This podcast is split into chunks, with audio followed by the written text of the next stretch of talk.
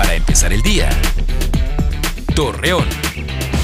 Muy buenos días, miércoles 21 de diciembre le presentamos la información para empezar el día.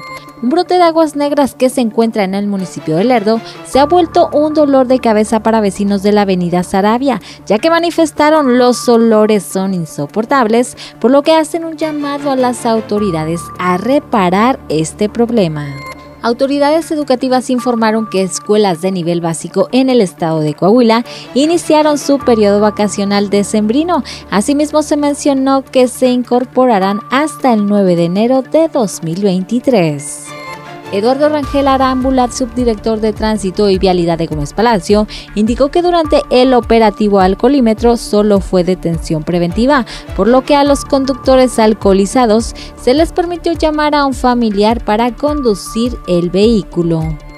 Ante el inicio del periodo vacacional, Miguel Ángel Riquelme, gobernador de Coahuila, anunció el operativo paisano, mismo que estará coordinado por el Ejército Nacional.